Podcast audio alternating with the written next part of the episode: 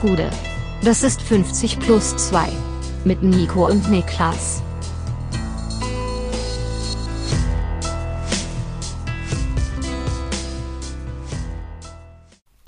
»50 plus 2, die letzte Folge vor der Sommerpause. Mein Name ist Nico Heimer und bei mir sitzt der Schamane vom Teutschental, Niklas Levinson. Wenn du quasi Schamane werden würdest, Ja. in welchem Gebiet dann? Es muss ja so ein bisschen was Abseitiges sein, ne? Wie Schamanen im Ja, so Gebiet. quasi ein Schamane ist doch schon so jemand, zu dem Leute gehen, weil die sagen, der ist der allerkrasseste auf dem Gebiet, der macht das jetzt so. Es gibt ja Schamanen, die heilen ja. oder Leute, die irgendwie dein, dein Chi wieder gerade biegen Ja. sollen oder was auch immer. Hast du ein Gebiet, wo du richtig rumschamanieren könntest? Dämons. Was Dämons? Machen, jagen, Ja, austreiben. austreiben. Dämons austreiben. Wie läuft das so? Ich hatte eine ganz spezielle Technik. Ich, mach da- Ja? ich setze dann mit, mit dem Mund an der Körperöffnung an und saug den Dämon quasi, wie wenn man so einen Bienenstich hat und dann das Gift raussaugen soll, sauge ich den Dämon quasi raus. Also, Hat das, also bei Bienen, das ist, glaube ich, so richtiger Urban Myth gewesen, weil die haben ja, das ist eigentlich gar kein, da wäre einfach nur der Stachel drin, eine Gift haben die ja nicht. ich weiß es gar nicht, aber es war immer so, die Standard-Therapiemethoden für Bienenstich war, einer muss raussaugen. Und der andere pisst drauf. nee, das war Quallenbiss Das war, oder so, ne? das war Quallen, das Ja. war Quallen. Und, vor allem. und ähm, Zwiebel drauf. Ja, ja, ja. Zwiebel halbieren und dann draufhalten. Ja gut, ich habe ja dir schon mal erzählt, wie ich von meinen Eltern mit einer Zwiebel terrorisiert worden bin als Teenager, oder? Dass ich ein Stück Zwiebel im Ohr hatte für drei Wochen, hab ich das mal erzählt? Ach, stimmt, ja, ja. Ähm, wenn Krögi jetzt von der Schlange gebissen würde, würdest du dann da so einfach am Fuß das, das Gift raussaugen? Als Da- Schamane? Ja, da nicht. Also, also eine Schlange ist ja auch kein Dämon. Kommt auf die Stelle auch an, wo man Blut raussaugt. Wo man Das ist ja auch kein. Dämon. Also ja. ein, ja, aber wenn jetzt quasi der Biss am Fuß ist, dann würde ich sagen, nicht sorry, da steckst du jetzt alleine drin. Also so bis Oberschenkel gehe ich noch da mit. würde ich noch, da würden wir schon mal Staubsauger probieren, ob das nicht auch klappt. Wir machen heute ähm, eine bisschen andere Folge. Es ist eine Q&A-Folge, aber bevor wir anfangen, müssen wir ein bisschen Housekeeping betreiben, oder? ja, normalerweise machen wir das gerne am Ende der Episode, um sicherzugehen, dass möglichst wenige Leute das noch mitkriegen. Mhm. Aber diesmal machen wir es am Anfang. Und die erste Mitteilung ist eben, wir haben jetzt in wochenlang darauf hingedeutet und es schon erwähnt, nach dieser Folge hier ist Sommerpause. Sommerpause bedeutet, wir machen vier Wochen Podcast-Pause und sind zurück für euch am Sonntag, den 10. Juli. Aber mit dem Twist. Mit einem Twist sind wir zurück. Ja, mit Denn- einem richtigen Shy- Shy- Shyamalan-Twist. So ist es, denn der 10. Juli wird unsere letzte Sonntagausgabe sein. Sprich, wir kommen zurück aus der Sommerpause mit einer Sonntagsausgabe und ab dann kommt der Bundesliga-Rückblick Montag vormittags. Also es wird äh, wahrscheinlich, ne, es wird schon unsere erste Sache sein, montags, die wir äh, aufnehmen. Da bin ich mir relativ sicher. Montagmorgens um 8 Uhr nehmen wir auf, Und dann dass ist das es- Ding schnellstmöglich raus ist. So ist es. Aber wir machen dann, genau, also Folgen kommen dann immer montags. Also die erste Montagsfolge wird Montag, der 18. Juli. Einfach, da können wir ja auch einfach ehrlich sagen, wie es ist. Wenn Sonntagabends Bundesliga ist um 19.30 Uhr und die pfeifen das Ding ab, Worst Case so um halb zehn. Es ist einfach eklig. Es ist einfach sehr eklig und es würde uns beiden, glaube ich, sehr viel geben, das ähm, Montagmorgens machen zu können. Das wird sich anders anfühlen und von daher Safe. ist ab jetzt Montag der Stichtag statt Sonntag für diese Folgen. Ja, wir haben ja auch viel äh, auf Twitter darüber äh, schon mit Leuten kommuniziert und sind da haben auch gutes Feedback bekommen. Deswegen freuen wir uns, dass ihr das, das so chillig seht in großen Teilen und Mhm. äh, hoffen, dass ihr uns dann genauso treu bleibt. Es tut uns natürlich leid, dass es euch dann für den Arbeitsweg am Montag fehlt. Für den Rückweg ist es da, versprochen. Ja, da, also kommt auch an, wie ihr arbeitet. Wenn ihr um 9 Uhr Feierabend habt, dann wird's schwer, aber für, für normale Arbeitszeiten ist es dann da. Ja, das ist richtig. Und wir haben dann auch wieder normalere Arbeitszeiten, auch nicht schlecht. Dann haben wir noch eine Sache zu vermelden und die ist komplett äh, ohne Garantie, ohne große Absprache vorher, ohne alles. Wer Lust hat, wer sich berufen fühlt und sagt 50 plus 2, hat ein peinliches Intro und diese DM habe ich ein oder das eine oder andere Mal bekommen. Der ähm, darf ein Intro selber produzieren und gerne Niklas oder mir auf Twitter in die DMs schieben. Ja. Ähm, es ist in keinster Form garantiert, dass überhaupt ein neues Intro drangenommen wird. Deswegen nur, wenn ihr es unbedingt machen wollt, wenn ihr euch gar nicht zurückhalten könnt mit dem neuen Intro, dann gerne. Aber wir sind natürlich, wir sind offen. Auf wenn da Fall. was dabei ist, wo wir sagen, Alter, es ist cool, das wollen wir haben, dann nehmen wir es. Und ihr könnt auch, äh, ihr habt die Erlaubnis, jegliche Soundfiles aus unserem Podcast dafür zu benutzen. Also wenn ihr da was zusammenschustern wollt, dann gerne. Nichts ist wahr, alles ist erlaubt. So ist es. Und ja, mit diesem Housekeeping abgeschlossen, oder? Haben wir alles geschafft. Ah, ah, ah. Ja, müssen Mhm. wir durch sein. Ähm, das bedeutet dann für uns, dass wir in die Fragen reinstarten können. Und da würde ich dir so ein bisschen den, äh, die Moderationsrolle überlassen, wenn das für dich in Ordnung ist. Das können wir gerne so machen und ich würde sagen, wir machen das ja so, dass wir haben ja keine gemeinsam abgesprochene Antwort, sondern im besten Fall haben wir Genau. Individuelle Antworten, die sich manchmal überschneiden können. Und wir steigen ein mit der ersten Frage, die wir uns ausgeguckt haben. Und sie kommt von Sammy VFB. Das sind immer jetzt die Twitter-Handles der User, die ich hier vorlese. Ja. Und Sammy VFB hat die Frage gestellt, das ist auch eine Frage, die dir gut- gut gefallen dürfte. Was war die beste Storyline in dieser Saison für euch? Weil du bist ja Storyline-Fan. Storyline-Fan, ja. Auf jeden Fall. Aber es war keine so starke Storyline-Saison. Beziehungsweise es gab drei so 75% starke Storylines für mich. Die Frage ist halt, wo hat man geguckt oder wo durfte man gucken? Bis, also man muss die zweite Bundesliga mit reinnehmen, finde ich. Weil zum Beispiel, ich finde, das Aufstiegsrennen der zweiten Liga, generell diese Zweitligasaison, ist eine der besten Storylines im deutschen Fußball gewesen, diese Saison. Eine der drei zumindest, die ich aufgeschrieben habe. Ähm, und zwar wirklich, wenn, eigentlich wirklich von vorne bis hinten. Wenn man diese Saison nochmal durchdenkt, ähm, vom zum Beispiel Start bei Schalke 04 mit einem Trainer, von dem viele Fans Leute gesagt haben, schon vorher, der ist verbrannt und der dann überhaupt nicht funktioniert. Werder Bremen schaltet mit Markus Anfang, der unter den dubiosesten, seltsamsten Umständen den Verein verlassen muss, wird zum absoluten Glücksfall und Ole Werner übernimmt. Bei Schalke übernimmt dann äh, Büskens das 17. Mal und führt die tatsächlich zurück. Äh, der HSV schon lange abgeschrieben. Äh, spielt sich wieder bis in die Relegation. Und ich fand einfach diese Zweitligasaison, gerade mit dem Aufstiegsrennen, das war richtig glorreich. Extrem viel Bock gemacht, oder? Ja, deswegen, also mein Pick, den kann ich jetzt mal vorwegnehmen, ist tatsächlich der Turnaround, ich habe es ein bisschen spezifischer gehalten, der Turnaround von Schalke 04. Ja. Es ist explizit bei mir, das ist für mich persönlich die Storyline der Saison, weil Schalke 04 war nach 25 Spieltagen Sechster. Ja. Die waren Platz 6 mit sechs Punkten Rückstand auf Platz 3 und es war allgemein das Gefühl da, gut, das Ding ist durch, nächstes Jahr neuer Anlauf in Würde zu Ende bringen und dann gucken wir mal. Ja. Und Mike Büskens wurde dann eben bestellt oder hat sich auch bereit erklärt, das zu machen, die Mannschaft zu betreuen bis zum Saisonende. Und es sah einfach aus nach reiner Verwaltungsarbeit. Und dann geht der Mann hin und die gewinnen einfach acht von neun Spielen. Das ist wirklich, das muss man immer noch mal sagen, dieses 8 von 9. Das ist wirklich Ja, Wahnsinn. die gewinnen acht von neun Spielen, verlieren gegen Bremen, aber schon drauf geschissen. Die gewinnen acht von neun Spielen, haben dann auch das Glück so ein bisschen, dass ähm, die anderen Mannschaften auch federn lassen und mithelfen dabei und Schalke wird am Ende Meister und sie werden nicht nur irgendwie Meister und machen den Aufstieg nicht nur irgendwie klar. Selbst in dem Aufstiegsfinalspiel war ja noch ein Turnaround mit drinne. Ja. Mit diesem 2 zu 0 Rückstand gegen St. Pauli, um das dann noch zu drehen. Dann die Fans auf dem Platz, am Ende Zweitligameister. Also ich finde diese, diese Wende, die Schalke da hinbekommen hat und dass hier auch von jemandem geschafft wurde wie Mike Büskens, der den Verein auch liebt und lebt und der das deswegen auch komplett verdient hat, das ist für mich eine absolute Top-Story gewesen. Ja, also Aufstiegsrennen zweite Liga wäre auch meine Storyline, aber ich habe jetzt noch ein äh, bisschen was anderes, was ich nennen will auf jeden Fall.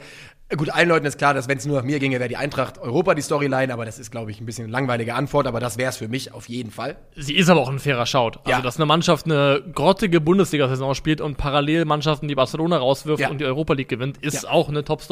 Aber grottige Bundesliga-Saison ist nämlich ein gutes äh, Stichwort, denn eine der weiteren Storylines war für mich einfach die Beobachtung des äh, ja, der, der Spätfolgen der Trainerrotation des letzten Sommers. Einfach zu gucken, wie wirklich reihenweise die getauschten Trainer äh, irgendwie eingehen und wirklich mit dem, irgendwie mit Händen vom Kopf dazusetzen und sich zu fragen, was ist da eigentlich passiert letzten Sommer.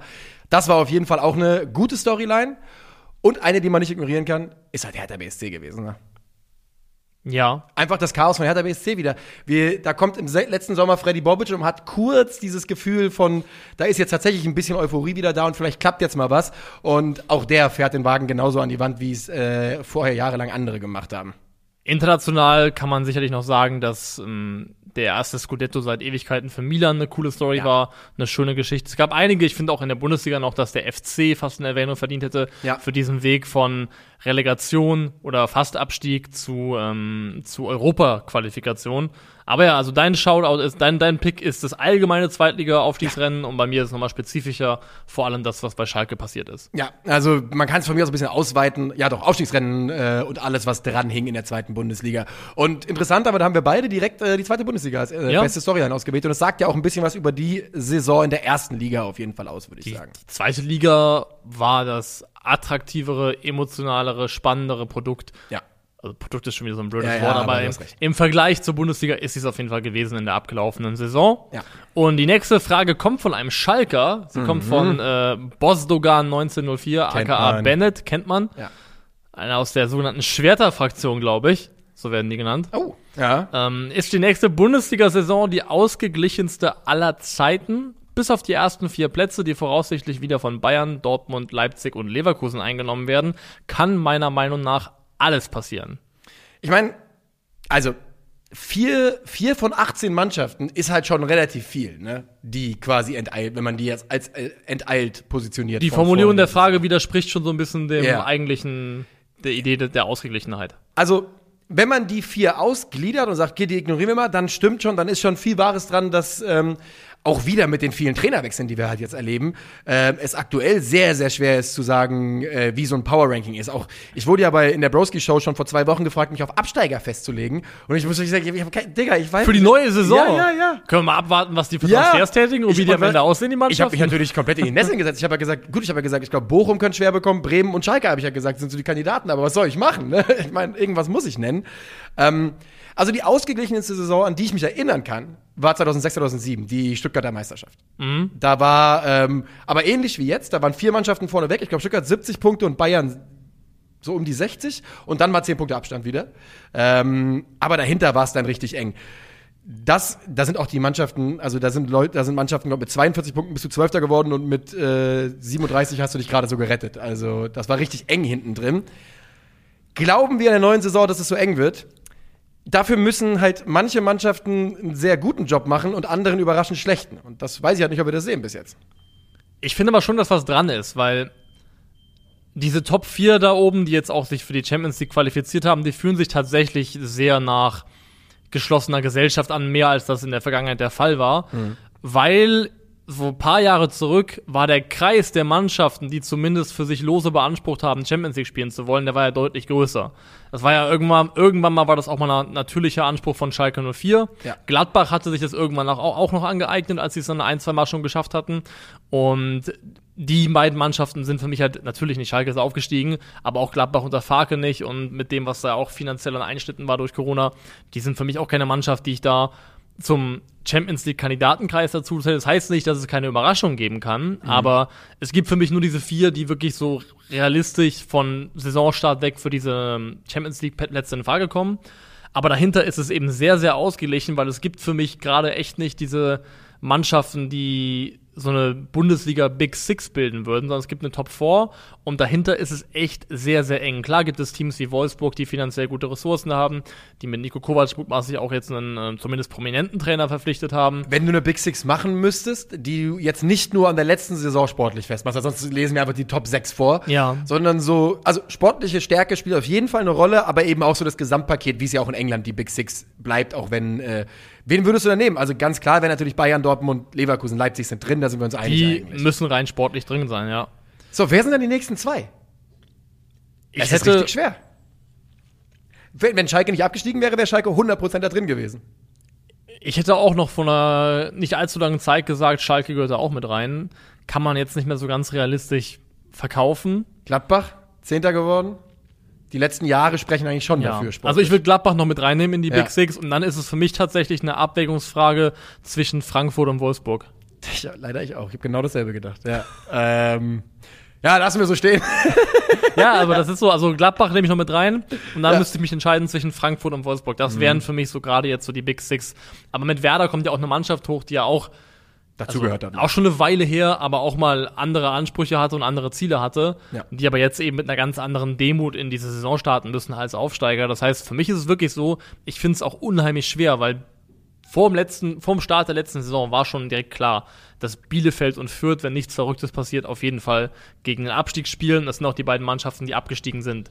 Jemanden da klar zu nennen, jetzt mit dem Finger drauf zu zeigen und sagen, das ist auf jeden Fall ein Absteiger, das finde ich unheimlich schwierig für die kommende Saison. Ja, ich auch. Also die Kandidaten, die man nennen könnte, sind dieselben, aber mir geht's ganz genauso. Ähm, und das spricht ja dann auch dafür, wenn man sagt, dass man nicht mal ganz klare Abstiegsfavoriten benennen kann. Das ist, äh, genau wie Boss sogar in seiner Frage ja inkludiert hat, vielleicht tatsächlich eine sehr, sehr enge Saison sein könnte. Ähm, ich meine, die Leistungsdichte im Bundesliga-Mittelfeld diese Saison war ja auch schon, ehrlich gesagt, brutal. Ne? Also zwischen irgendwie, ich glaube, 14 und, und 18 sind 10 Punkte oder sowas. Also das ist schon in Ordnung nach 34 Spieltagen. Die ausgeglichenen Saisons aller, die ausgeglichenste aller Zeiten, nein, aber ich könnte mir vorstellen, dass wir eine spannende Saison erleben und es wäre ja wirklich, ich meine, klingt, ist natürlich absolut ätzend für alle Fans, aber wenn halt so sechs, sieben Mannschaften vielleicht auch im Sumpf stecken über, über eine ganze Saison, das hat auch eine Dramatik, die nicht uninteressant ist. Genau, das, den, den Payoff gibt's dann spätestens im April und im Mai, wenn es dann für diese Mannschaften dann wirklich ums Überleben geht. Ja. Also du glaubst auch, es könnte eine, eine enge Saison werden. Ja, Ja. definitiv. Okay, was ist unsere nächste Frage? Die nächste Frage kommt von FCA Lukas. Der möchte wissen, wie findet ihr die sieben neuen Trainer und wer war eurer Meinung nach die beste Entscheidung? Das heißt, wir starten mit sieben neuen Trainern in die Bundesliga-Saison und der Formalität halber, um da alle auf einen Stand zu holen, kurz nochmal die Namen. Das sind Daniel Farke, Mönchengladbach, Enrico Maaßen, FC Augsburg, Nico Kovac, VfL Wolfsburg, Frank Kramer, Schalke 04, André Breitenreiter, Hoffenheim, Edin Terzic, BVB und Sandro Schwarz bei Hertha BSC. Also fast die Hälfte der Liga startet mit neuen Trainern. Ranken wir die jetzt komplett oder sagen wir nur wirklich, wen wir jetzt am besten finden davon? Wir können ja mal so Wir können ja von oben, wenn wir von hinten anfangen oder von vorne, das ist ja schon die, die erste Frage. Also mein, mein niedrigstes Tier ist Frank Kramer. Das ist mein unterstes. Äh, Ja. wenn ich die jetzt sortieren müsste nach wenig Hype zu viel Hype, würde ich dann sagen, Frank Kramer ist von mir ganz unten. Als zweites Sandro, also zweiter von hinten Sandro Schwarz bei Hertha. Ja, wobei ich wollte eigentlich hier im Rahmen dieser Frage echt einen Case dafür machen, dass ich glaube, dass Sandro Schwarz bei der Hertha überraschen wird. Okay. Ich meine, einfach vom, vom Hertha wäre einfach mal wieder Zeit, mit, dass mal eine Saison gespielt wird, wo nicht alles nur scheiße ist und man äh, nur enttäuscht. Von daher einfach vielleicht, Ja. es wäre vielleicht einfach Zeit, aber du musst fairerweise auch nicht viel machen, um besser zu sein als in den letzten Ja. Jahren. Ja. Aber Aber ich würde schon jetzt Sandro, äh, Sandro Schwarz trotzdem bei mir quasi auf die sechst schlechteste Position ranken von diesen sieben. also ich würde es nur machen, weil die anderen Besser sind. besser, also stand Also nicht, jetzt weil auf dem, schlecht auf dem findest, aber die Papier besser sind sind, ja. oder einfach noch unverbrauchter. Und unverbraucht wäre dann mein nächster Pick, das wäre Enrico Maaßen beim FC Augsburg, glaube Der wäre auf der 5 schon. Einfach Schon, wegen, ja. weil er unbeschriebenes Blatt halt auch. Sehr unbeschriebenes Blatt, Ja. ja. Ich meine, ja, es wird jetzt richtig schwierig. Ich, ja, komm, ich, ich glaube, ich gehe dann, ich muss dann, ich schließe mich dann an. Ich sag ganz ehrlich, ich habe hier äh, über Terzic kurz nachgedacht. Ähm, Der ist eine 4. ja, ja, wäre, wäre dann logischerweise bei mir auch. Äh, das heißt, wir machen, ja, wir machen, okay, dann, dann Maßen auf der nee, 5, nee. Terzic auf der 4, passt ja. Ne? Oder Breitenreiter. Ich, ich zieh zurück und pack. Kovac auf die 4. oh, wirklich? Ja, Oh, jetzt wird's interessant. Okay, ich mach Terzic auf die 4 ja. und das ist wirklich eine Liste, die wir zum Teil einfach nur da, danach ranken, wen wir weniger schlimm finden in Phasen hier. Also ich zumindest. Kovac ähm, ist meine 3. Ja, aber ich, das heißt, meine 3 ist ähm, Breitenreiter. Meistertrainer auf der 3. Was fällt mir ein? Was fällt dir ein? Ja, aber einfach noch ein ist bisschen. ja auch laut einigen Zürich-Fans fast schon Blasphemie, ne? Ja, dass er zu zu Nee, nee, geht. nee, weil die hatten dann dieses Plakat, ähm, was Ja, war ja, das nochmal? stimmt. Äh, Legenden sterben, Breitenreiter ist Gott oder sowas. Ja, Ja, ja. ja. ja, Also ich habe Breitenreiter da auf der 3 tatsächlich. Und meine 2 ist dann ähm, bei mir Breitenreiter. Mhm. Das ist meine 2. Ich freue mich wirklich drauf. Ja. Das, ich finde den Verein ein bisschen schade, weil es kein emotionaler Verein ist, wo ich viel mit verbinde. Aber ich freue mich darauf, André Breitenreiter wieder in der Bundesliga zu sehen und glaube, dass es echt ein Stint werden könnte, der für ihn so eine Art, da haben wir wieder das Thema Redem Redemption Arc Ja, werden könnte in der sein. Bundesliga. Könnte sein. Ja, ich nehme auf der 2 Daniel Farke. Ich habe also demnach Kovac auf der 1. Das ist ein Most Hyped. Ja, weil, also es ist halt Wolfsburg. Das macht ja das Ganze von Anfang an schon ran, ganz schön, schmeckt nicht so gut insgesamt. Aber ähm, ich glaube halt einfach, ich glaube, dass der Unterschied zur abgelaufenen Saison in der neuen Saison mit Nico Kovac so elementar sein könnte, dass es der größte Impact ist in großen Anführungszeichen. Den erwarte ich tatsächlich bei Borussia Mönchengladbach unter Daniel Farke. Mhm. Das ist wirklich eine Konstellation, auf die ich mich sehr freue, auf die ich richtig gespannt bin. Und wenn Daniel Farke es schafft, auch nur ansatzweise den Fußball zu implementieren, den er vor allem mit Norwich in den Aufstiegsjahren hat spielen lassen, dann wird das richtig, zumindest richtig attraktiv. Das wird schön anzusehen. Und ich glaube tatsächlich, dass äh, Gladbach unter Daniel Farke eine Top-6-Saison spielt. Und deswegen ist das meine Nummer 1 als Pick. Ist ja auch ein Big Six Team. Ja, also bei mir Farke auf der 2, Kovac auf der 1. Ähm, mal gucken. Ich muss aber auch ganz ehrlich sagen, dass mir bei fast allen Verpflichtungen noch so das Gefühl fehlt dafür. Also was ich habe, ich kann es noch nicht so, ich habe noch nicht den Klar. Vibe dafür, wie dieser, wie der Trainer und der Verein. Bei Terzic BVB kennen wir es, gar keine Frage. Aber bei allen anderen bin ich noch so ein bisschen, na, ich muss das noch mal sehen, ich muss da mal eine PK erleben, ich muss da äh, mal ein Testspiel sehen. Aber Wir reden ja. da gleich nochmal ausführlicher drüber, aber der einzige Name oder die einzige Konstellation, wo mein Daumen wirklich schon kategorisch erstmal nach unten zeigt, ist Frank Kramer in Kombination Ja. mit Schalke 04. Ja, leider. Ja, leider. Aber da sind wir uns einig, haben wir ja beide ganz hinten positioniert. Jetzt kommen wir zu etwas, was ich sehr, sehr spannend finde. Ja. Wir kommen zur Frage von The Real Alex Sisse. Mhm. Sisse heißt 2Z. Jawohl. Gerne eure Meinung zu den neuen Regeln, die in der zweiten niederländischen Liga getestet werden. Jetzt werden einige sich fragen, ja gut, was sind das für Regeln? Ich zum Beispiel. Und die Regeln habe ich am Start. Ja. Es sind Einwürfe können mit dem Fuß gespielt werden, Mhm. unbegrenzte Ein- und Auswechslungen. Spieler können anstatt einen Freistoß zu schießen, einfach den Ball dribbeln, von dort aus, wo der Freistoß war. Fünf Minuten Zeitstrafen für gelbe Karten und ähm, ja, also gestoppte Spielzeit von zweimal 30 Minuten. Das heißt eben, wie nennt man das? Ähm, Netto-Spielzeit wahrscheinlich. Netto-Spielzeit, ja. genau. Netto-Spielzeit von jeweils zweimal 30 Minuten. Das wird wohl getestet in der zweiten niederländischen Liga. Ja, gehen wir mal durch, oder? Der Reihe nach, die Regeln. Und ich fühle mich gleich direkt mal, ja, wirklich vindicated, also, oder bestätigt. Ja. Denn ich sehe mich als den Einwurfpionier. Sie setzen es nicht in der Radikalität um, wie ich mir das gewünscht hätte, aber es gab mal, ich weiß nicht, ob du das noch weißt, bei One Football haben wir mal gequatscht darüber, dass ich es geil finden würde, wenn komplett Freestyle-Einwurf erlaubt wäre. Wenn egal, wenn man einfach machen könnte, was man wollte. Das heißt, wenn jemanden hast, Ja. der den Ball richtig keulen kann, ja, dann mit einem Arm, nagelst du das Ding. dann soll er einfach keulen. ja. Und das ist mein großer Traum, dass Einwurf, äh, dass die Art des Einwurfs mal so ein bisschen aus ihrem Korsett befreit wird und man einfach. Ich würde heißt, sagen, einzige Bedingung ist, der Ball muss aus der Luft kommen. Das heißt, darf nicht auf dem Boden liegen und flanken zum Ah, Beispiel. okay, das war genau mein Punkt. Ich wollte gerade Ball- sagen, also kann man einfach eine geile Flanke reinschlagen. Der Ball muss aus, Ja. muss aus der Luft kommen. Das kannst du ein Volley flanken oder was auch immer. Aber am liebsten würde ich halt Leute sehen, die den wirklich in eine Hand nehmen und so eine richtige Keule in den Strafraum pfeffern. Man darf aber auch aufs Tor schießen dann demnach. Dürfte man. Direkt? Richtung Tor. Darf man aufs Tor schießen? Ja gut, wenn, wenn, der, wenn keiner ihn berührt und der Ball reingeht, ist es irregulär, weil du darfst dann Ja, ja, okay, Einwurf das, kein Tor machen. ja, ja, ich, ich weiß halt nicht, ob die Regel, wenn du jetzt mit dem Fuß spielst, ob das dann da daran Nee, nee, irgendwas gilt ändert. nach wie vor. Das könnte man halt die wildesten Sachen äh, irgendwann sehen, ne? Irgendwelche Spezialisten, die dann solche Dinger da reindrehen von, von der linken Auslinie. Ja, also, ähm, du, du hast da eindeutig stärkere Emotionen als ich beim, beim Thema Einwurf. Warum denn überhaupt? Was, also, was, was findest du so gut daran? Ich finde es so gut daran, ich muss sagen, ich bin jemand, der Einwurf traumatisiert ist. Aha. Weil ich habe da lange Konntest du generell gut werfen? Nee. Kind? Ich konnte generell nicht gut werfen Ja. und ich bin habe viele vermeintlich falsche Einwürfe von irgendwelchen pedantischen Jugendschiedsrichtern zurückgepfiffen bekommen. Hm. Und das hat mich arg traumatisiert, so sehr, dass ich halt im Herrenbereich gesagt habe, als es mir wieder freistand, ich spiele auf jeden Fall im Zentrum, Ja. weil Zentrum bedeutet, da mache ich keinen Einwurf. Als Außenverteidiger warst du ja prädestinierter Einwerfer. Immer, ich musste immer Zeit. einwerfen Ja. und jeder Einwurf war für mich eine Tortur. Wirklich, Ja. jeder Einwurf war einfach nur äh, wirklich ein, Eine kleine Bela- Folter. Kleine Folter, Belastung für meine Nerven Ja. und deswegen bin ich so ein bisschen da gebranntes Kind. Äh, ich habe dazu, wie gesagt, keine stärkere Meinung, aber ich bin insgesamt, finde ich, das äh, klingt nicht uninteressant. Ich äh, bin gespannt zu sehen, was es für Vorteile bringt vielleicht oder was für Taktiken daraus entwickelt werden. Ähm, da fehlt mir noch die Fantasie, aber das heißt, ne, das heißt einfach nur, dass mir die Fantasie fehlt. Das zweitspannendste von den Regeln finde ich die 5 Minuten Zeitstrafe für gelbe Karten. Ich finde die unlimitierten Ein Einwechslungen absolut Killer. So hältst du, kannst du, kannst du Dynamik in dem Spiel halten, das so ein bisschen versandet. Du kannst auf Dinge reagieren, wie die du, die, da, also für mich öffnet das wirklich eine neue. Äh, ich vermute, unlimitiert heißt aber nicht rein raus wieder, oder? Du kannst nicht wie in der Jugend. das wäre eine geile Frage. Ja. Wenn man sagt, ach scheiße, Messi, wir brauchen dich nochmal, komm nochmal Ja, ran. komm noch mal zurück. Wir müssen, da ist nochmal ein Freistoß gekommen gerade.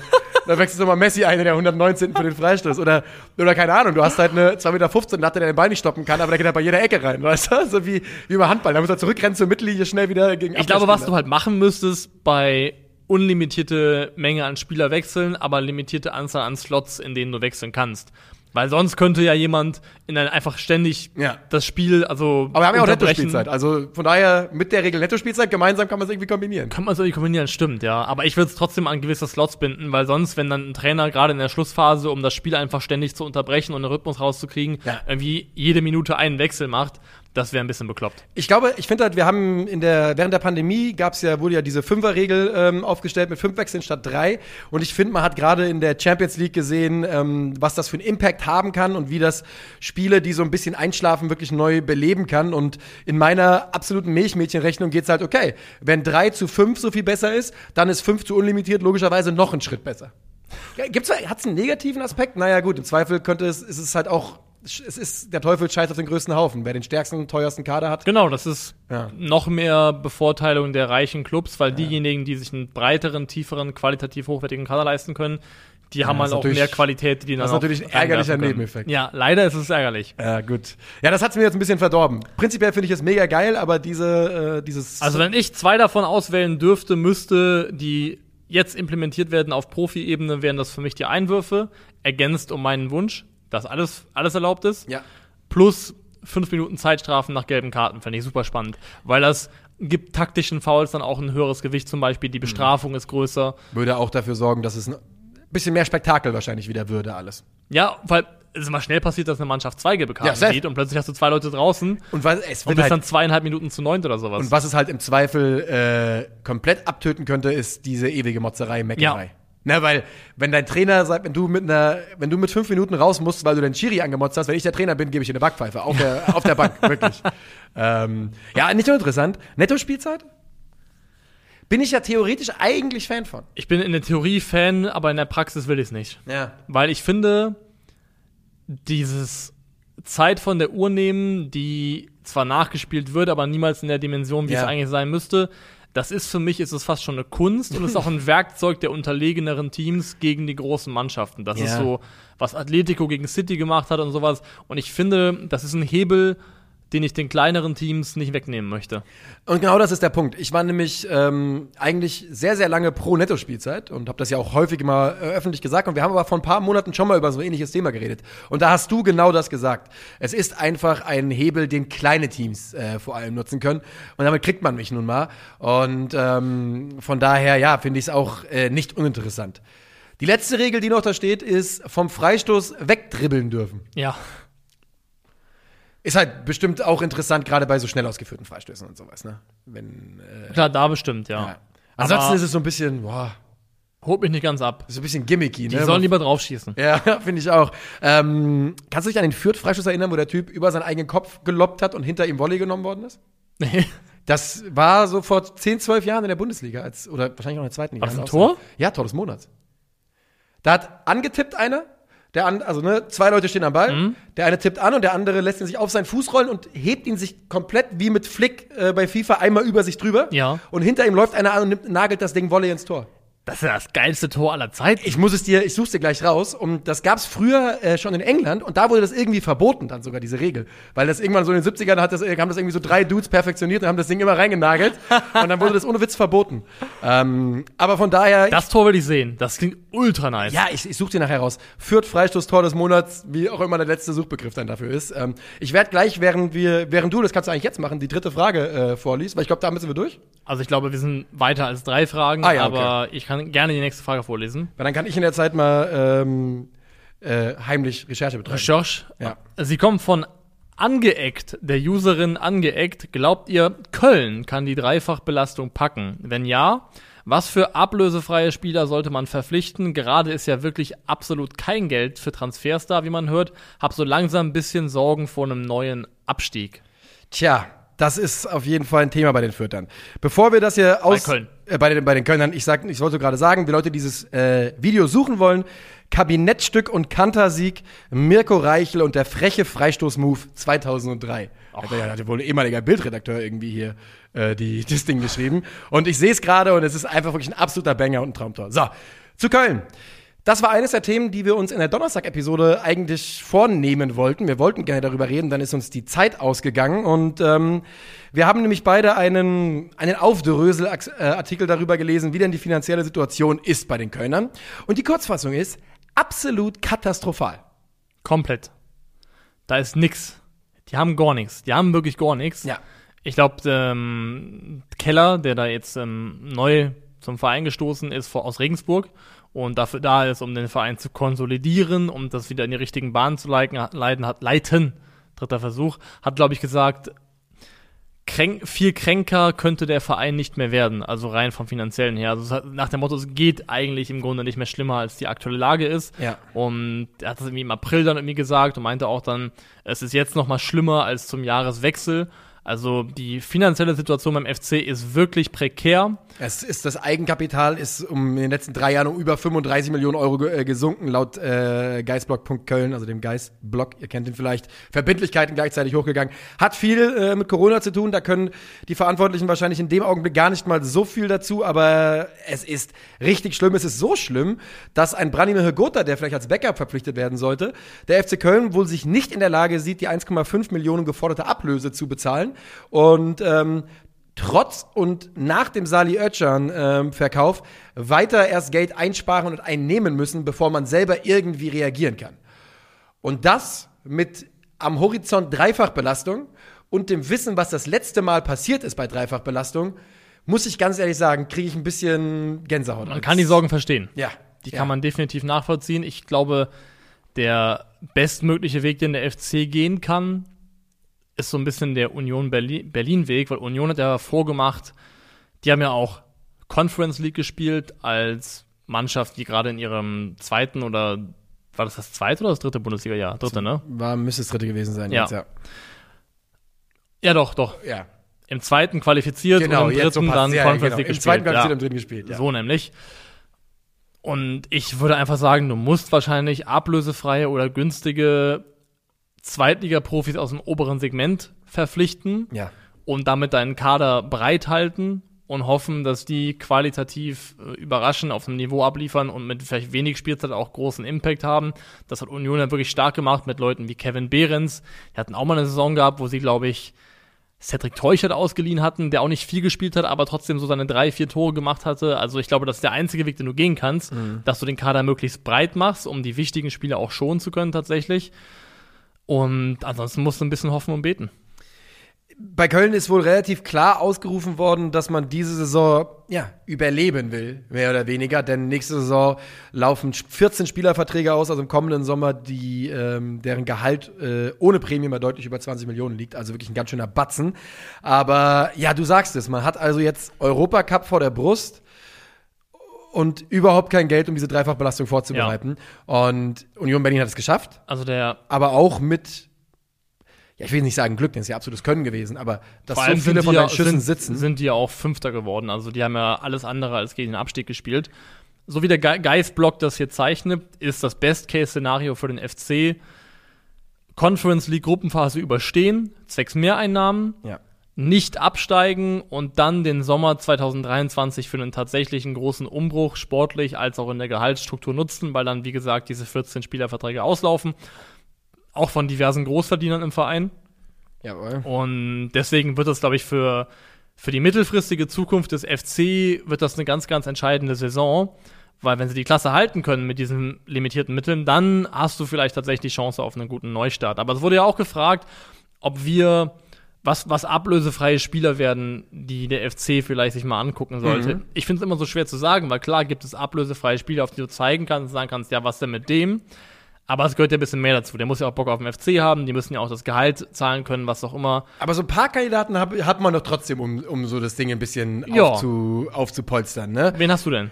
Naja, also zum Beispiel ein Spieler, von dem ich glaube, dass er in der Breite auf jeden Fall helfen kann und dass er sehr, sehr gut reinpasst, weil eben in der Vergangenheit, ich würde halt versuchen, Lukas Günther ablösefrei zurückzuholen zum Beispiel. So, das ist halt leider die Preisklasse, in der man jetzt so ein bisschen denken muss. Erik Tommy bei Stuttgart nicht glücklich.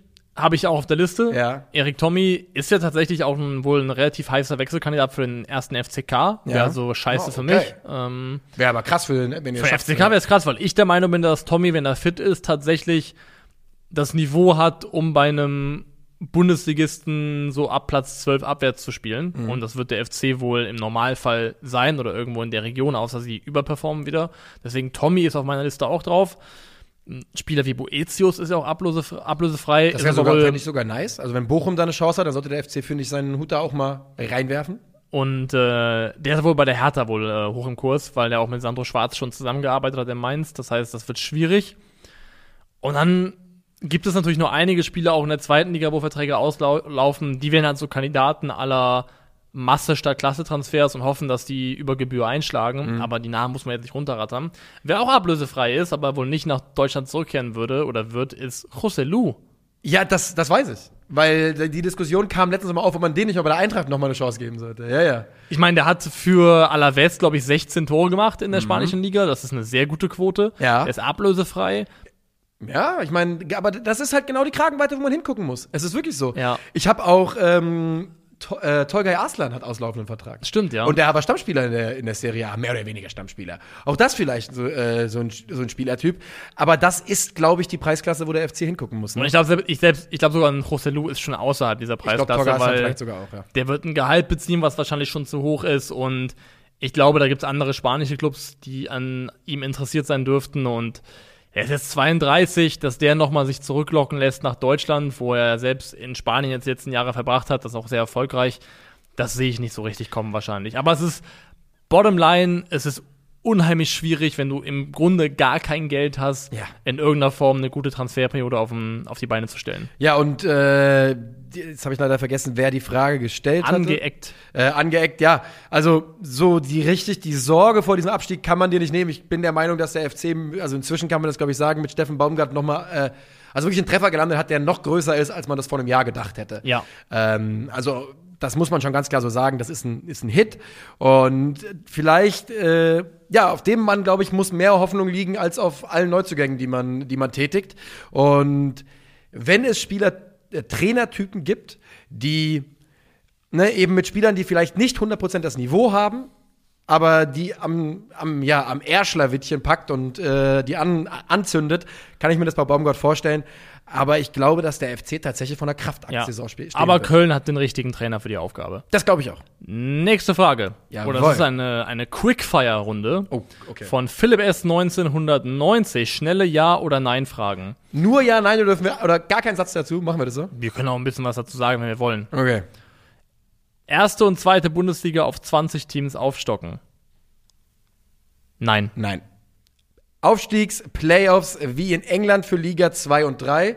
Ich sage ja, aber nur weil es die Relegation äh, damit nicht mehr gibt. Ich sage auch ja. Mindesteinsatzzeit für Jugendspieler einführen. Oh, schwierig, schwierig, schwierig. Das ist auch rechtlich schwierig. Ich sag mal ja. Ich sag nein. Äh, Es ist nicht umsetzbar, aber Das ist ein schöner Traum, genau. aber es müssen ja auch die geeigneten Jugendspieler sein Es und kostet, es wird so viel Niveau kosten der, der Liga, wenn man da jetzt ja, Niveaukosten und dann, wenn man weiß, man muss Jugendspieler einsetzen, dann geht es auch früh los, dass sich dann eben in der Jugend dann die besten Talente zu Ja. den großen Vereinen schon wechseln, weil die natürlich welche haben wollen, die möglichst gut sind. Und es, man kennt die Szenen, es gibt osteuropäische Ligen zum Beispiel, die fallen mir jetzt so spontan ein, wo die Regel ist, du musst zum Beispiel einen U21-Spieler dabei haben, ausgebildet im Verein. Das führt zu Sachen wie, dann gibt, äh, wird ein Spieler, spielt von Anfang an und wird halt nach einer Sekunde ausgewechselt. So in Polen zum Beispiel mal passiert, ja. Und das wird ohne Witz, wäre das dann irgendwann, würde es auch hier so passieren. Von daher, mein Jahr, mein Jahr ist ein romantisches Jahr, bleibt Das ist ein schöner bestehen, Traum. Das aber ist ein schöner nicht Traum, aber umsetzbar. ich glaube, mehr ist es nicht. U23-Liga einführen, ist ja Ja. auch so ein bisschen Premier League-Beispiel, 100 Prozent, oder? Alleine, weil es sau nervig ist und ich finde einfach, dass Mannschaften wie Dortmund 2 nicht in die Ja. dritte, dritte Liga gehören. 100 Prozent so. Nations League erweitern, dafür EM wegfallen lassen.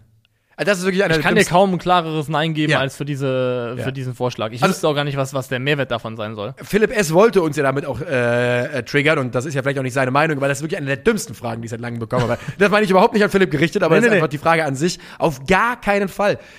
Also Nations League ausweiten wäre, das wäre das Allerdümmste, was machen könnte. Ich war gestern auf dem Twitter-Profil von Eli Geller, weil der ähm, irgendwie dabei aktiv war, die Karriere von Niklas Wilson zu ruinieren. Das wollte ich mir angucken. Ähm, und hast du es gesehen, diese Suff-Fotos, die er gepostet Ja. hat? Ja. Naja, und da habe ich dann ein bisschen weiter runtergescrollt in seiner Timeline. Und da gab es eine Umfrage, an der 25.000 Leute teilgenommen haben. Und das ist eine brutal große Sample-Size schon. Und Ja. vor allem, wenn man überlegt, Eli Geller, Eli, äh, Elis Follower werden höchstwahrscheinlich auch viele junge Männer sein, wie es ja bei uns auch ist. Würde ich mal behaupten aus dem Bauch raus. Und da stimmen 82 Prozent, dass sie die, ähm, dass sie die Nations League überhaupt nicht fühlen. Das ist so, das müsste für die UEFA wegen der Sample Size, Size und der Antwort eigentlich schon ein verheerendes Signal sein. Die Nations League ist für mich ein Projekt, was ausläuft und scheitert. Glaubst du, die äh, UEFA folgt Illegale auf Twitter? Ich glaube nicht mehr. ich weiß es nicht. Ich folge ihm auf jeden Fall. Die Frage ist natürlich, ob das ein Wettbewerb wäre, der mit den Jahren und dem Gewohnheitsprozess irgendwann organisches Prestige aufbauen kann. Aber Würde es jemals so ein Turnier geben wie die, so im Sommer, wir gucken jetzt Europameisterschaft und alle zusammen? Das will man keinem wegnehmen, ne? Ich finde so diese, also, Es ist dumm, das wegzunehmen. ja, Es wäre einfach bescheuert. man muss sich immer an allem, ru- an den wenigen Sachen im Fußball, die nicht kaputt sind, braucht man nicht rumdoktern. Ja. Und ich finde so diese, diese vier Wochen im Sommer, die man ähm, in einem Ausnahmezustand irgendwie kollektiv ist und das Leben sich so hauptsächlich um Fußball dreht, Geil. das ist einfach, besser geht's nicht. Also lasst es, wie es ist. Wir haben gestern oft mal darüber geredet, dass wir beide gesagt haben, dass wir komplett ready wären, dass die WM jetzt beginnt. Also 100 Prozent. die Vorstellung, dass, dass jetzt dieses Wochenende Ägypten, Südafrika jetzt mir angucken um 12.30 Uhr weil, und heute Abend noch ein Banger-Spiel mit Argentinien gegen wen auch immer. Oh, natürlich, ja. natürlich. Hätte ich auf jeden Fall Bock drauf. Okay, gehen wir weiter? Wir ziehen weiter zur Frage von stösselleon.de. Oh, gut gelesen, ja. Stössel, Stössel, Leon, oder ich hätte es überhaupt nicht jetzt hinbekommen. vorlesen wollen. Ich weiß es nicht, ich hätte angefangen mit Stöss, Stoesse Leon. Stösse, Lille, Eon.de. Gibt es einen Spieler, der seine Karriere mehr mit einem einzigen Spiel an die Wand gefahren hat als Loris Karius? Ich fand ihn bei Mainz sehr stark Ich und auch. auch sein Start bei Liverpool war sehr gut. Stimmt das? Das würde ich nicht so unterschreiben. weiß Sehr nicht. gut. Wenn dieses Finale nicht gewesen wäre, auch danach leider nie wieder Stammtorhüter. Also, ähm, jetzt ist es ja so. Es liegt natürlich in der Natur der Frage, dass man vielleicht Spieler hier vergisst, weil die ihre Karriere so dermaßen ruiniert haben mit einem Spiel, dass man sie jetzt, sich jetzt nicht mehr an sie erinnert. Ne? Aus dem Bauch raus, im modernen Fußball fällt mir aber tatsächlich keiner ein. Das ist der größte. Das ist auf der größtmöglichen Clubbühne, also noch nur schlimmer wäre ein WM-Finale gewesen, glaube ich, um damit ja sowas passieren kann. Ja. Aber auf der größtmöglichen Clubbühne zwei derartige Böcke zu schießen, ja. das ist. Und ja wirklich nicht ansatzweise nochmal Fuß gefasst danach irgendwie. Nee, nee. Also in der Türkei nicht, in Deutschland nicht, gar nicht mehr. Und jetzt läuft der Vertrag einfach aus und vielleicht schlägt der erste FC Köln zu. Vielleicht schlägt der erste FC Köln zu, aber die haben ja mit Manuel Schwäbe eine gute Nummer eins. Ja. Die brauchen, glaube ich, gar nicht. Und Und Also- eine Nummer zwei, diese bezahlen wir, diese Nummer eins haben sie dann auch jetzt im Augenblick noch. Haben sie im Augenblick zumindest auch noch, ja. Und das Ding ist halt einfach, ich glaube, jedem von uns ist schon mal irgendwie in einem öffentlichen Rahmen was Peinliches passiert. Ja. Wo man dachte, Alter, ist das, ist das schlimm, ich will einfach nur raus aus diesem Moment. Ja. Und die, die Hochzahl, die man da drüber schreiben müsste, also so, so Ja. Um das zu erreichen, das Level. Das ist. das zu potenzieren, um auf das zu kommen, was Ja. da in Loris Karius passiert sein muss. Das ist, glaube ich, für in Anführungszeichen Normalsterbliche, die nie solchen Extremsituationen an Druck und Beobachtung ausgesetzt sind, einfach nicht nachvollziehbar.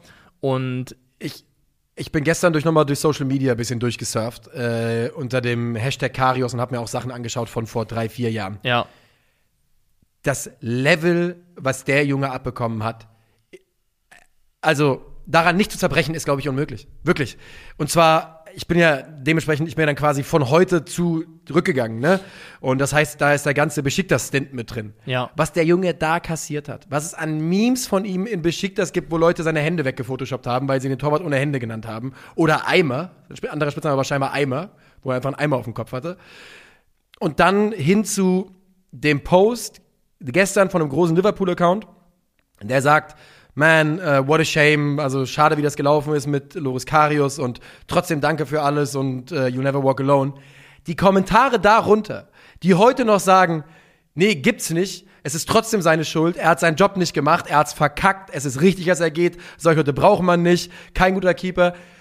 Und da mag ja vieles im Inhalt richtig sein. Aber vier Jahre später, das immer noch so dermaßen demjenigen ins Gesicht zu feuern, Ja. mir tut er richtig. leid. Also ich habe wirklich gestern, ähm, als wir dann die Fragen oder als du die Fragen rausgesucht hast und rübergeschickt hast, muss ich ganz ehrlich sagen, ich habe eine richtige Mitleidswelle in mir nochmal aufkommen gespürt für Loris Karius. Und das will er sicherlich auch nicht. das will er auch nicht. Und genau das, das ist ja, das Problem ist natürlich auch, das passiert ja irgendwie mit Mitte 20. Und dann ist es einfach ein riesen Rucksack, von dem du weißt, den trage ich für immer. Ja. Das ist einfach jetzt für immer ein Rucksack, den ich anziehen muss, weil jeder Mensch, der auch nur rudimentär Fußball interessiert ist und mich kennenlernt oder mich sieht, die erste Assoziation, die in dem Kopf von ihm ist, Ja. ist das Bild von mir, entweder wie ich Benzema den Ball in die Füße werfe, wie mir der Freistoß durchrutscht oder wie ich halt danach nach dem Spiel dastehe und komplett aufgelöst bin, verständlicherweise. Ja. Und das ist ein, also du glaub, du kannst dich das ist gut am Menschsein, dass man sich an viele Dinge ganz gut gewöhnen kann. Aber das ist ein Grundballast, glaube ich, der für immer bleibt. Und dass Loris Karius nie wieder der Torwart werden konnte, der er vorher gewesen ist, das ist für mich absolut nachvollziehbar und auf der Ebene total verständlich. Wie kriegt man Loris Karius? Du als externer Karriereberater, was würdest du jetzt sagen, wäre der nächste Schritt für Loris Karius? Ist im Sommer ja, wie, wie gesagt, Ich, vertragslos. ich möchte mir auch gar nicht anmaßen. Nee, nee, ich weiß es. irgendwie- Deswegen sage ich ja, wir sind externe Karriereberater, Ja. die. Wir sind so Typen, die ihn anrufen, so richtig, äh, so richtig auf penetrant und äh, versuchen, ihm das aufzuschwätzen, dass wir, dass wir eine Idee haben jetzt. Das Ding ist halt einfach, er hat ja schon Ausland probiert mit Besiktas. Ja. Er hat Deutschland schon wieder probiert. Europa noch nicht verlassen. Stimmt. Ne? Weil ich glaube, das klingt MLS? Ja. Schön Inter Miami. Ich meine, er ist ja äh, auch, also, also, äh, also er ist ja nicht weniger schön geworden durch die zwei Fehler. Er ist ja ein sehr, wenig. Der, Mann sehr, hat, der hat richtig Muskeln aufgebaut. Alter. Der sieht richtig gut aus. Der muss sehr, eigentlich in Miami sehr gut aussehender Mann. Also dann sitzt er mal vielleicht mal in einer Tonight Show bei Jimmy Fallon oder sowas. Ja. Also vielleicht ist die MLS der Weg.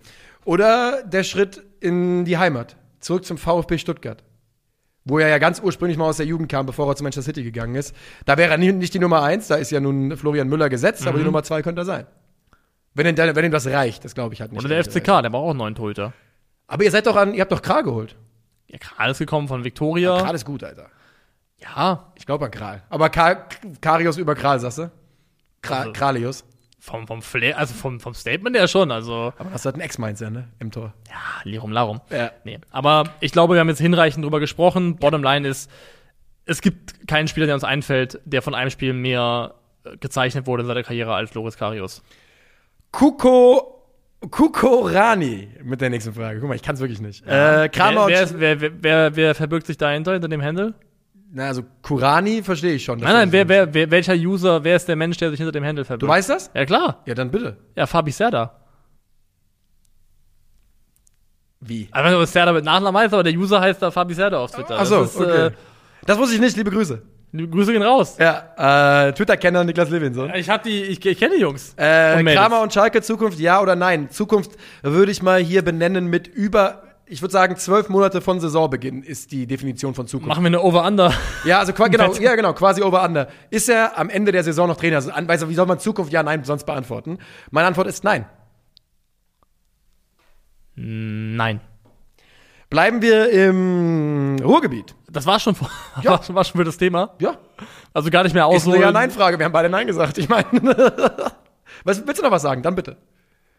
Also ich will nur sagen, dass offensichtlich ja, also Schalke konnte Itakura nicht verpflichten und auch bei der Trainerentscheidung, aus der trieft auch so ein bisschen raus, dass finanziell einfach die Möglichkeiten limitiert sind und es zum Beispiel, glaube ich, einfach auch monetär wahrscheinlich nicht möglich gewesen wäre zu sagen, ey, wir versuchen es mal bei einem Bruno Labbadia oder wem auch immer, dass es einfach nicht drin gewesen wäre.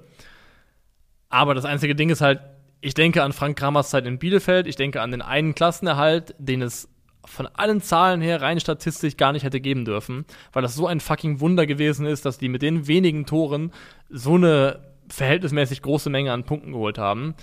Und dann sieht man sich das an, was mit Bielefeld über weite Teile in der vergangenen Saison war. Das, mein, es war ein Uphill-Climb, weil Bielefeld von Anfang an ein Underdog war in der Bundesliga. Aber nichts von dem, was wir von Frank Kramer jetzt in den letzten anderthalb Jahren gesehen haben, inspiriert einen halt dazu, an irgendwas zu glauben oder von irgendwas zu träumen, was mehr ist als einfach nackter und auch nicht gerade schöner Überlebenskampf in der Bundesliga. Ja, und ähm, als Aufsteiger ist nackter und unschöner Überlebenskampf in Ordnung, aber ähm, Immer noch Schalke, ne? immer noch Schalke 04. Macht euch nicht kleiner, als ihr seid, ihr Knappen. Schwerterfraktion. ähm, okay, nächste Frage. Von Webi BVB. Ist Julian Brandt mittlerweile underrated? Wenn man nur die Stats betrachtet, hat er in 31 Spielen 22 gestartet, in Klammern, 17 Scorer in einer nicht allzu offensiven Rolle im BVB-System. Würdet ihr, wenn ihr verantwortlich wärt, Julian Brandt verkaufen oder noch zumindest eine Saison halten? Also fangen wir erstmal an mit dem Overrated, Underrated, oder? Und ich stelle mal in den Raum, vielleicht ist Julian Brandt einfach properly rated. Ja, Mit Tendenz würde ich trotzdem sagen, zu leicht underrated. Ich, in, ich glaube, bei mir ist er, ich glaube, ich habe ihn relativ ordentlich geratet für mich selbst. Ähm, ich verstehe natürlich komplett, wo diese Frage herkommt, denn man denkt an Julian Brandt und man denkt an ehrlicherweise noch immer an einen dieser Transfers von BVB, wo man sagt, ist gekommen mit ganz viel Vorschusslorbeeren und nicht ganz so eingeschlagen, wie man sich vorgestellt hat. Man dachte damals, 25 Millionen Euro wäre ein absoluter Stil. Und man, ja, man dachte, der Junge wäre, hat das Potenzial zu einem Weltklasse-Spieler. Ja. Also das hat er nicht. Da sind wir uns, glaube ich, einig inzwischen. Also, er wird es auf jeden Fall, glaube ich, nicht mehr werden. Weil ähm, was Julian Brandt über alle Maßen auszeichnet, ist die absolute Fluktuation seiner Form. Und er kann Spiele haben, in denen er wirklich on fire ist, in denen die ihm Sachen gelingen, in denen er technisch brillante Dinge macht, kluge Läufe, Tore schießt, Tore vorbereitet. Aber es gibt auch diese Spiele, wo er einfach vollkommen abtaucht. Und ich würde sagen, Ja. Ihm fehlt halt so ein bisschen diese Spritzigkeit. Sowohl an der Impfe als auch auf dem Feld. Wollte ich einfach nur sagen. Ja. Aber ja, also da, da fehlt ihm was. Also er kam ja mal aus Leverkusen ursprünglich als fast schon Flügelspieler, war ja mal da gewesen, aber da fehlt ihm einfach das Tempo für. Und dann ein großer Frustrationspunkt bei Julian Brandt ist ja auch seine, seine Schlampigkeit teilweise im Spiel und dass du ihn gegen den Ball wirklich sehr wenig bis gar nicht gebrauchen kannst, ähm, im, als Mannschaft oder als System. Und das zum Spieler macht, der logischerweise dann auch sehr viel Raum bietet, um sich über ihn aufzuregen. Ja.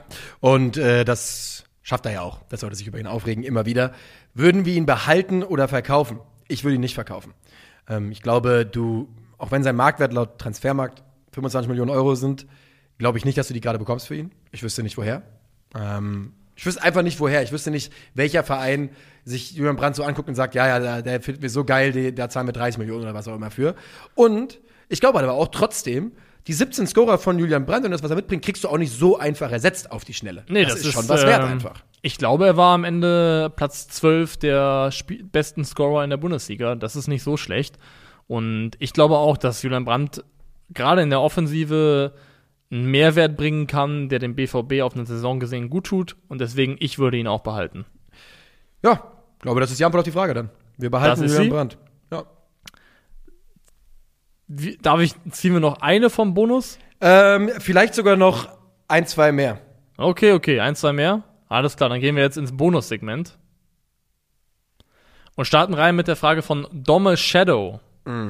Ihr seid ab heute Sportdirektor bei Bayern. Yes, Sir. Masraui und Gravenberg sind schon durch. Restliches Transferbudget 80 Millionen Euro. Wie kauft ihr ein und wie geht ihr mit Lewandowski und Serge Gnabry um? Nabri äh, behalten. Und wenn er nächstes Jahr ablösefrei gehen will, dann muss es eben sein, die Ablöse, die man für Serge Gnabry bezahlt hat, gibt's vollkommen her, hat sich in meinen Augen, äh, wie sagt man, amortisiert. Ähm, da muss man, glaube ich, gar keine. Ich finde wirklich, klar, man kann dann sagen, ja, ja, aber man hätte ja trotzdem mit dem Geld machen können im Verkauf, das ist richtig. Raus! Aber ich finde, ich finde eben, ich würde, ich würde Nabri einfach behalten mit aktuellem Vertrag und gucken, ob man zusammenkommt. Und bei Robert Lewandowski wäre, glaube ich, meine Schmerzgrenze irgendwo bei 30, 35 Millionen Euro und dann wäre er weg. Raus, beide raus. Beide raus. Beide raus. Wie viel willst du für Serge? Weg. Ein Jahr Vertrag noch, ne? Ein Jahr Vertrag? Ja, ich glaube. 23 Jahre, ne? Ja, ich guck mal nach, warte. Gehen wir mal davon aus, dass er noch ein Jahr Vertrag hätte. Was würdest du dann wollen? Dann würde ich, glaube ich, irgendwas zwischen 30 und 40 Millionen wollen. Immer noch nur 26 Jahre alt, ne? Ja. Äh, Vertrag läuft, ja, bis 2023. Ich glaube, 40 Millionen würde ich wollen. Fände ich fair. Wird man nicht bekommen. Fände ich fair, wird man aber nicht Eher bekommen. 30. Ja. Eher 30 So, wahrscheinlich. das heißt, die sind beide weg. Wir haben unser Budget aufgestockt, aber das rechnen wir jetzt nicht mit ein. Das soll ja keine Matheübung werden. Nee. Ähm, das heißt, wir haben 80 Millionen Euro zur Verfügung. Lewandowski und ja, Gnabry sind weg. ich muss schon im Kopf ein bisschen so tun, als ob ich mehr hätte. Okay, ne? okay, also okay. das, das Sag mal, wen holst du denn? macht es keinen Sinn. Also, es gibt zwei Wege. Es gibt einen Weg der Sparsamkeit. Und den Weg der Sparsamkeit kann man gehen, würde ich sagen, mit Florian Wirtz im Hinterkopf, darauf zu gambeln, dass Florian Wirtz, wenn er zurück ist, schnell wieder der Spieler wird, der er vorher war. Und Ist dann Florian Wirtz ist, vielleicht jetzt so günstig, wie man ihn nicht mehr bekommen kann? Nein, natürlich nicht. So funktioniert das nicht bei 100 Talenten. Nee. Und der wird auch nicht mit einem noch nicht ausgehaltenen Kreuzbandriss nach, nach München Wenn, wechseln. außer wenn Bayern halt sagt, es ist scheißegal, wir wetten darauf, dass es gut geht.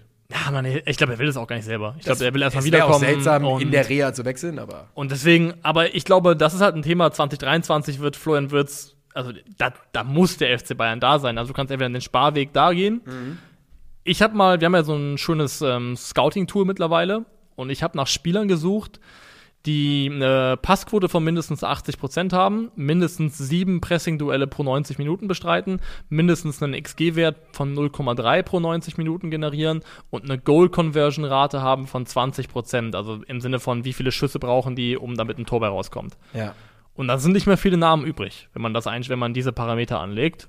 Und wer ganz oben auf der Liste steht, Christopher Nkunku. Mhm. Und wer aber direkt dahinter kommt und wen ich wirklich noch mal empfehlen würde und wo ich sagen würde, ey, warum ist der eigentlich nicht so ein Thema, wie er es vielleicht sein könnte?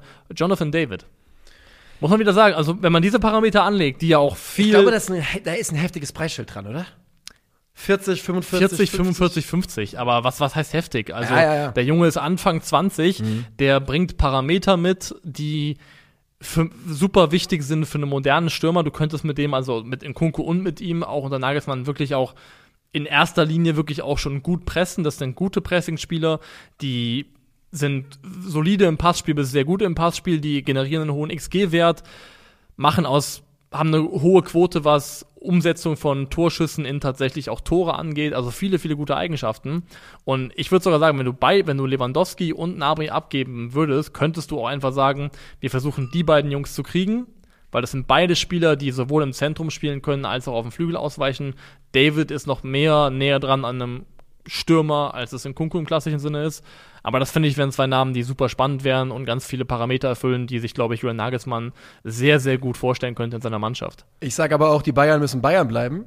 Und deshalb würde ich bei meinem Freund Hans-Joachim Watzke anrufen und sagen, hier sind übrigens 30 Millionen für Yusufa Mokoko, dessen Vertrag nächstes Jahr ausläuft und wir holen ihn sonst, sonst scheißen wir den so mit Geld zu, dass er so kommt. Einfach nur, um das größte deutsche Sturmtalent zu bekommen.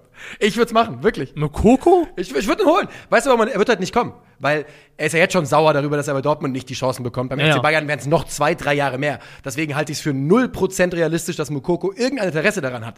Aber die Salzigkeit, die das auslösen würde, wenn der FC Bayern äh, da jetzt reingrätscht und den für verhältnismäßig wenig Geld bekommt, das finde ich einfach äh, eine Storyline, die ich schön fände. Die Storyline wäre schön, aber wen würdest du denn tatsächlich einfach de facto holen wollen? Ähm, es ist ja schwer, weil der, der Markt ja inzwischen einfach schon in den Positionen, die man neu besetzen will, ähm, ein bisschen abgegrast ist. Jetzt ist Ja. ja David Nunez, ist, glaube ich, bestätigt gestern zu Liverpool, ne? Ist, Bestätigt schon? Äh, nicht bestätigt, dann war es, glaube ich, nur das Enfield Echo, was gesagt hat, es ist jetzt auf, der, auf den allerletzten Metern, ja. Ähm, weil sonst wäre das sicherlich ein Kandidat gewesen. Ähm, ich weiß es nicht, muss ich ganz ehrlich sagen. Ich tue mich inzwischen selber ein bisschen schwer damit zu sagen, was ist denn jetzt so die Kragenweite, wo der FC Bayern drauf gucken sollte.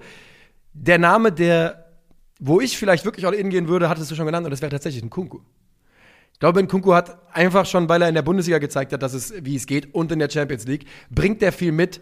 Ändert nichts daran, dass die Stürmerposition offen ist, aber die äh, haben wir schon so häufig Ja. diskutiert. Da kann man, füge einen der Namen ein, die wir in den letzten sechs Monaten genannt haben. Wenn man von David ein Regal runtergraden möchte, auch in einen realistischeren Preisrahmen, dann finde ich, muss man nochmal Sascha Kalajdzic sagen, der immer wieder diskutiert wird. Scheint aber man wohl ja, jetzt ein bisschen raus zu sein aus der Verlosung. ja, man hört ja wohl, dass die Bayern nicht überzeugt von ihm sind. Ich muss sagen, ich finde, das ist eine kolossale Fehleinschätzung, ich auch. ist meine Meinung. Ich habe mich ja letztens mit Krüger nochmal die Haare drüber bekommen. Ja? Er, er glaubt nicht, dass er 25 Tore machen würde bei Bayern.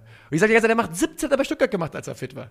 Also alleine wenn er 20 macht, das ist schon vollkommen okay. Ich meine, du brauchst, also es ist ja eine mehr, also Lewandowski hat ja Tore Überschuss produziert letztendlich. Ja. Also insofern, dass es natürlich schön war, dass er sie gemacht hat, aber ob Das war am- zu viel quasi. Also, ob er jetzt 41 macht Ja. oder 30, ist am Ende nicht relevant dafür, ob die Meister werden oder nicht. Ja, also wenn, wenn Robert Lewandowski eine Lebensmittelproduktion wäre, dann müssten wir übertrieben viel recyceln und äh, Genau. Leute könnten, könnten wegcontainern quasi. Weil es, also wenn du, wenn du 5-0 gewinnst und Robert Lewandowski macht, einen- macht einen Dreierpack, dann sind mindestens zwei von den Toren einfach, ja, die sind schön, dass du, dass du die hast, aber sind so gesehen auch Überschuss. Ja. Und das ist das erste Thema und ich finde wirklich, dass du hast es auch im Endspurt so krass gesehen. Sascha Kalajdzic ist ein unheimlich begnadeter ähm, Kombinationsspieler. Bälle weiterleiten mit einem Kontakt, auch mit der Hacke, mit dem Außenriss, wirklich Spieler gut einsetzen, der kann das. Und man traut es ihm nur nicht zu, weil man oberflächlich denkt, was ist das für eine lange Latte, Ja. das ist hier Peter Koch 2.0. Wirklich, der, der zahlt den Preis dafür, dass er so groß ist, glaube ich. Ja. Ja. Und ich finde wirklich, dass, wenn man ihn für 15 bis 20 Millionen kriegen könnte, und nehmen wir an, man würde beide abgeben, Lewandowski und Napri, und man sagt, man will für 100 Millionen Kalajdzic plus Nkunku kriegen, und das würde man schaffen, und ich halte es für möglich. Ich glaube, 80 Millionen könntest du Nkunku für kriegen. Ja, also ähm, Kalajdzic wird gerade mit zu Dortmund wieder heiß und die Summe, die weiterhin im Raum steht, 15 bis irgendwas- 20, oder? Ja, also jetzt hier ist bis 25 mit Boni steht jetzt hier. Okay. Aber wenn du für 100 bis 110 Millionen Euro die beiden Spieler verpflichten könntest, da jetzt ja auch gleichzeitig alterstechnisch dich wieder ver verjüngt, radikal teilweise, fände ich, fänd ich top. Also würde ich sofort nehmen. Ja, ich auch. Ich bin, ähm, ich verstehe schon, wo, die, wo der Gedanke herkommt, dass es nicht passt, aber äh, ehrlicherweise, wenn man mal guckt, Na komm, scheißegal. Ich muss jetzt nicht den Robert Lewandowski-Vergleich aufmachen, aber Robert Lewandowski hatte auch Schwierigkeiten jetzt bei, bei, seinem Start in die Bundesliga. Die Entwicklung, die Robert Lewandowski nach, seiner guten, nach seinen guten Saisons bei Dortmund dann nochmal genau beim FC Bayern, war ja auch nicht abzusehen. Und die Situation, in der sich Kalajdzic befand, als er fit war, oder befindet, VfB Stuttgart und eben auch eine gute Saison, die Aufstiegssaison gespielt hat, ist ja nicht mal ansatzweise auf dem Level, wo Lewandowski bei Dortmund war. Und er hat trotzdem einen Output, einen Scoring-Output, der bärenstark Ja. ist. Von daher, mir erschließt sich nicht, wie man ähm, nicht pro Sascha sein kann, aber ich glaube, er wird zu Dortmund gehen und dann wird Bayern in zwei Jahren halt wahrscheinlich sagen, ach guck mal, hier ist er, ne, wäre doch nicht Ja. unspannend gewesen. So, nächste Frage. Orakel Tentakel. Mm. Wer hat die besten Chancen in der zweiten Liga aufzusteigen? Wird es eine komplette Überraschung geben oder schafft der HSV endlich den Aufstieg? Also für den HSV ist halt natürlich jetzt eine Muss-Saison, ne? Weil das ist die schlechteste zweite Liga seit äh, schlechteste in ganz großen Anführungszeichen, aber ihr wisst, was ich meine, die schwächste zweite Liga und ich glaube, das ist auch die schwächste zweite Liga, die wir der FCK muss aufsteigen, sage ich direkt. Das ist fair. Das ist absolut fair. ähm, ich sag dir die so ein paar Kandidaten für mich, ja. Also wie gesagt, ich habe den HSV als Muss-Kandidat. Ich bin mir relativ sicher, dass Hannover 96 gerade diese Saison abgewartet hat. So fühlt sich das für mich zumindest an, als Ja. hätten die wirklich gewartet, um jetzt richtig äh, Gas zu geben. Auf der anderen Seite ist das auch Hannover 96. Wer die die letzten Jahre verfolgt hat, weiß nicht so genau. Mein kleiner geheimer Favorit, Du sagst denselben wie ich wahrscheinlich. Fortuna Düsseldorf. Ah, nee, dann was anderes. Ja, Wegen der starken äh, Phase unter Thun Genau, bisher. wegen der sehr starken Phase und weil sie eventuell Ali Akman holen. Und dann schießt er die in die erste Liga. Na klar. Das ist die ganz einfache Rechnung. Also ich lehne mich einfach mal hier aus dem Fenster und sage, neben dem HSV steigt in der kommenden Saison direkt auf der erste FC Nürnberg. Schön. Unter Robert Klaus. Und dann sagt Robert Klaus Dankeschön und geht woanders hin. Ja, das wäre doch, wäre doch für alle Beteiligten Also, in Ordnung, würde ich sogar sagen. Nürnberg, HSV, Hannover, das wären so meine drei heißen Kandidaten für die kommende Saison. ich würde Nürnberg mit Düsseldorf ersetzen und das sind dann auch meine Kandidaten. Ja. Ist jetzt Zeit für die, äh, für die letzte Frage? ja, also wir haben noch, warte, lass mal gucken. Ja, lass uns noch die, lass uns noch tatsächlich die Causa Hinteregger kurz besprechen. Wenn- Okay. Ja, lass uns die noch kurz mit. Dann nehmen wir es noch mit rein. Ja. Kastler René. Eure Meinung zur Causa Hinteregger bezüglich seiner Verbindung zum rechtsextremen Heinrich Sickel und dem extrem schwachen Statement von Hinteregger dazu. Vor allem, dass sich stand jetzt die Eintracht, das ist mittlerweile hinfällig, weil die Eintracht hat sich geäußert. Ja. Ähm, aber ja, Hinteregger, diese Causa plus das von ihm abgegebene Statement. Genau, also erstmal wichtig natürlich, die Eintracht hat sich geäußert und ich finde, die Eintracht hat im Rahmen dessen, was für sie gestern die Kenntnis, der Kenntnisstand war oder die, der Wissensstand war, äh, finde ich, hat auch ein sehr gutes Statement abgegeben, denn ähm, ja, faktisch ist es wohl so, dass Martin Hinteregger für 24 Stunden für die Eintracht nicht erreichbar war und dann ist das, was du an Statement rausgeben kannst oder mit deinem Spieler gesprochen hast, eben ja von vornherein ein bisschen begrenzt Ja. und äh, die Eintracht hat es ähm, sehr gut gemacht im Sinne äh, von das funktioniert nicht nach den Werten von Eintracht Frankfurt. Das Statement von Martin Hinteregger, muss ich ganz ehrlich sagen, jeder weiß, wie gerne ich Martin Hinteregger mag. Das war eine 0 von 10. Ja. Also, das war so dermaßen. Ah ja. Weißt du, was man ihm nicht vorwerfen kann, wenigstens? Dass er alles mit einer PR-Agentur macht. Eindeutig nicht. Ja, eindeutig nicht.